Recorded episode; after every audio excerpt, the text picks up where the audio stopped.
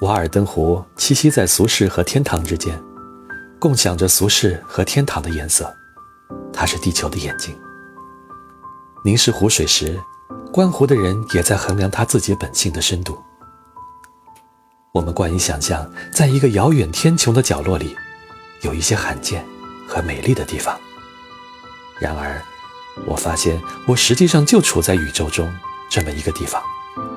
它偏僻退隐。但又永远是全新的，永远不着尘埃。生活在大自然之间，感官仍然健全的人，不可能有特别严重的抑郁。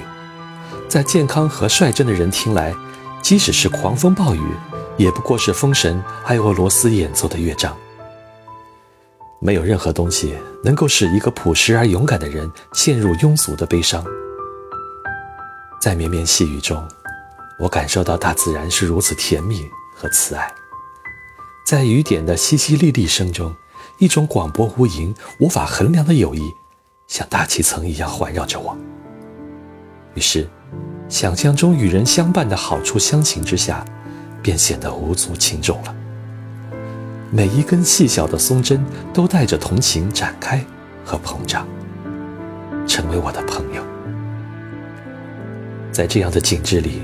即使我们习惯于称之为荒野和凄凉，我也能清楚地感受到某样东西的存在。它让我感到亲近，在血缘上和我最近、最具有人性的，不是一个人。